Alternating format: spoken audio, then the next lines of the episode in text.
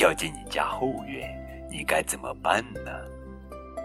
如果清晨永远被黑夜取代，人们只能唉声叹气，睡眼惺忪的生活。当潮汐涌来，所有邻居家的狗都在汪汪的叫个不停，你又该怎么办呢？那就带月亮出去兜兜风吧，宝贝儿。这里是荔枝 FM 九五二零零九绘本故事台，我是主播高个子叔叔，愿我的声音陪伴你度过每一个夜晚。今天呀，我们要讲的绘本故事名字叫做《梦幻月圆夜》，作者是美国作家亚当·雷克斯，文图，张子墨翻译。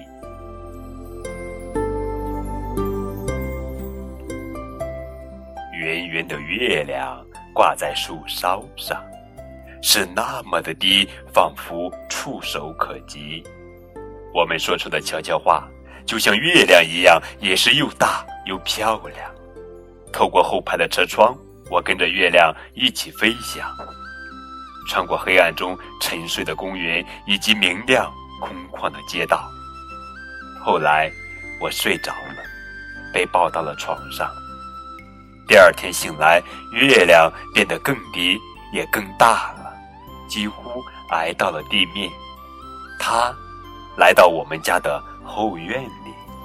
我问：“它为什么这么低、这么圆，而且落在我们家的后院里？”哦，爸爸摸了摸下巴，抱我上去，爸爸。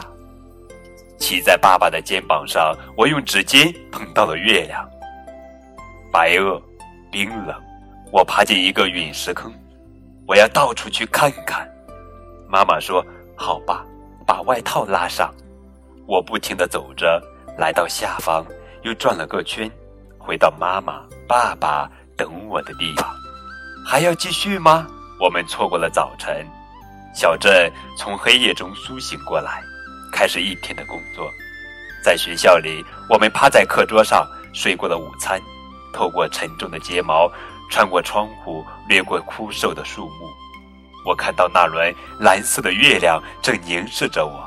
科学课上，艾文老师写道：“月亮有引力，导致潮涨潮落。”英文课堂，他写道：“月亮是名词，有时是动词。”数学课上，他写下一个公式：一加一等于。月亮，然后他眨了眨眼，面向黑板退了几步。他说：“写错了。”我困了，下课。我一边走一边打量着疲惫的人们，他们一声不吭，拖着沉重的脚步走过泥泞的雪地，在红绿灯前直打瞌睡。布里克大街上的乐队只能对着麦克风叹息：“噜啦噗噗，我爱你。”啊，去啊啦噜，噜啦噗噗，然后我也打了个哈欠。他一路摇晃着，四处飘荡，越过两个警察，穿过圆形的广场，最后跟我回了家。在后院里，妈妈、爸爸拿出毛毯和桌布，想把月亮藏起来。是热气球。邻居靠在栅栏上，打着哈欠问。是的，我也这么想。妈妈说：“最近正流行这个。”爸爸说：“就在这时，潮汐来临，缓缓流进我们家后院，是那么柔滑，那么浅，在我们的月亮下安了家。”我说：“真大呀，真漂亮呀。”爸爸说：“太潮湿了，它根本就不应该进入咱们家后院。”妈妈说。还有这么多的狗，我真是受不了了。我说，也许应该带它出去兜兜风。于是这天晚上，我们将月亮挂在车窗外，穿过明亮空旷的街道，路过在黑暗中沉睡的公园。它跟着我们一路爬上山顶，挂上了树梢。然后我对月亮说：“别动啊！”当汽车轰隆着离开时，我对月亮说。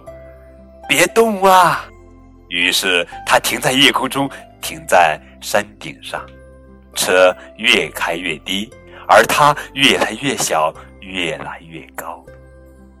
我说：“它走啦。”爸爸说：“月亮走啦。”妈妈说：“咱们的漂亮桌布走啦。”在轰隆的车里，我睡着了。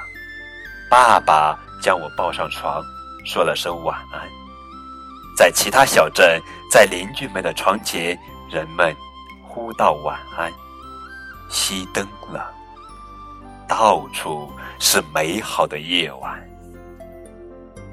许多孩子往车窗外看的时候，都会想月亮在跟着他们走。这本书的故事。